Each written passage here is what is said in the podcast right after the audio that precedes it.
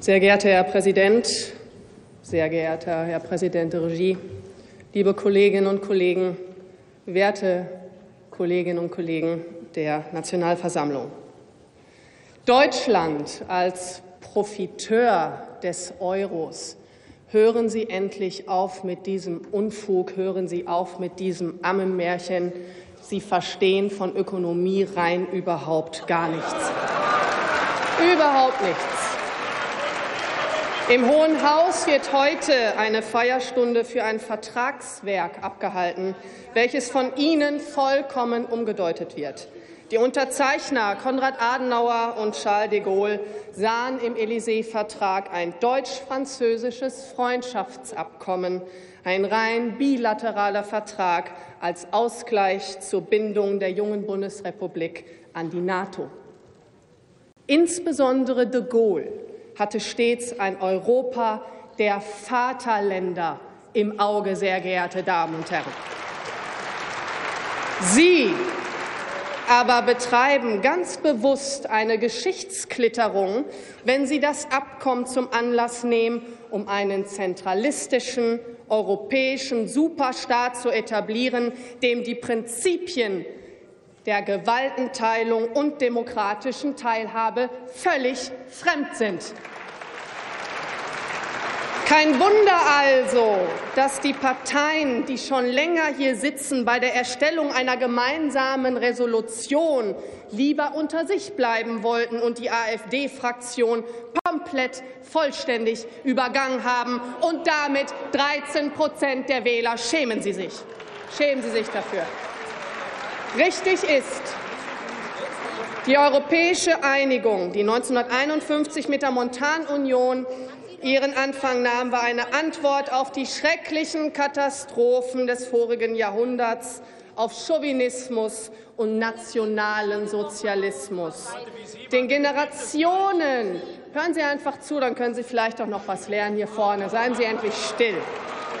Den Generationen die Krieg und Verderben erleben mussten, erschien das Friedensprojekt Europa als Hoffnung auf eine bessere Zukunft.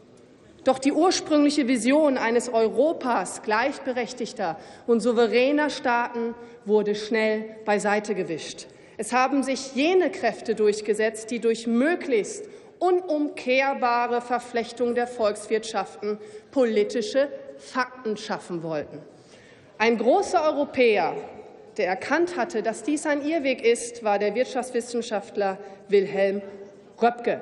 Er stellte eins fest, ich zitiere, es macht das Wesen Europas aus, eine Einheit in der Vielfalt zu sein, weshalb dann alles zentralistische Verrat Europas ist, auch im wirtschaftlichen Bereiche.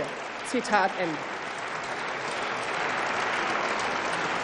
Spätestens mit der Einführung des Euros wurde dieser Verrat vollzogen. Viele Ökonomen haben vor dessen Einführung gewarnt. Ihnen war klar, dass es auf eine gewaltige Umverteilung durch öffentliche Kapitaltransfers hinauslaufen würde, um die Störung der Zahlungsbilanzen durch Wegfall der Wechselkurse zu korrigieren.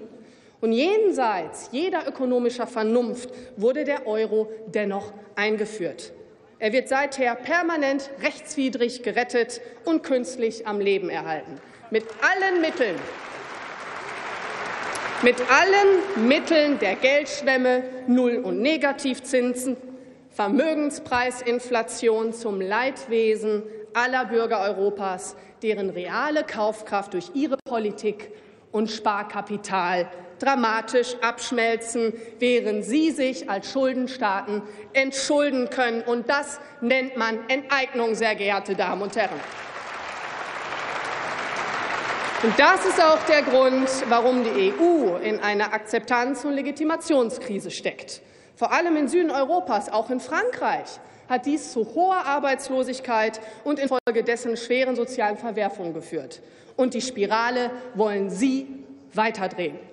Und das ist kein gutes Zeugnis für ein Projekt, das sich heute noch als Garant von Frieden und Freiheit sieht. Vor allem nicht, wenn der deutsche Steuerzahler am Ende für alles und jeden gerade stehen muss und zahlen muss. Emmanuel Macrons sozialistischen, planwirtschaftlichen Ansätzen, das will ich in aller Deutlichkeit sagen, beispielsweise einer europäischen Arbeitslosenversicherung, einer Bankenunion oder eines gemeinsamen Haushaltes sprechen da eine ganz deutliche Sprache, die wir als AfD entschieden ablehnen. Sehr geehrte Damen und Herren, Deutschland kann nicht der Zahlmeister Europas sein. Deutschnationales Gefahrselsgas. Doch nicht nur der innere Friede ist bedroht, auch um die Freiheit muss man sich Sorgen machen.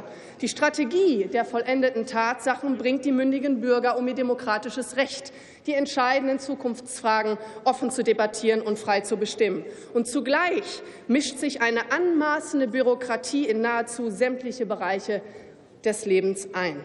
Der selbstbestimmte Mensch der seine Verantwortung in die eigene Hand nimmt und seinen Freiraum gegenüber dem Staat beansprucht, wird zunehmend in die Defensive gedrängt. Und das ist ein eklatanter Rückschritt, was Bürgerrechte, Demokratie und die politische Kultur im Allgemeinen betrifft. Und darum muss Europa endlich wieder zu seinen Wurzeln zurückkehren, ein Kontinent, der Freiheit und eine Einheit in der Vielfalt zu sein, unter Einhaltung der Regeln des Rechts, sehr geehrte Damen und Herren.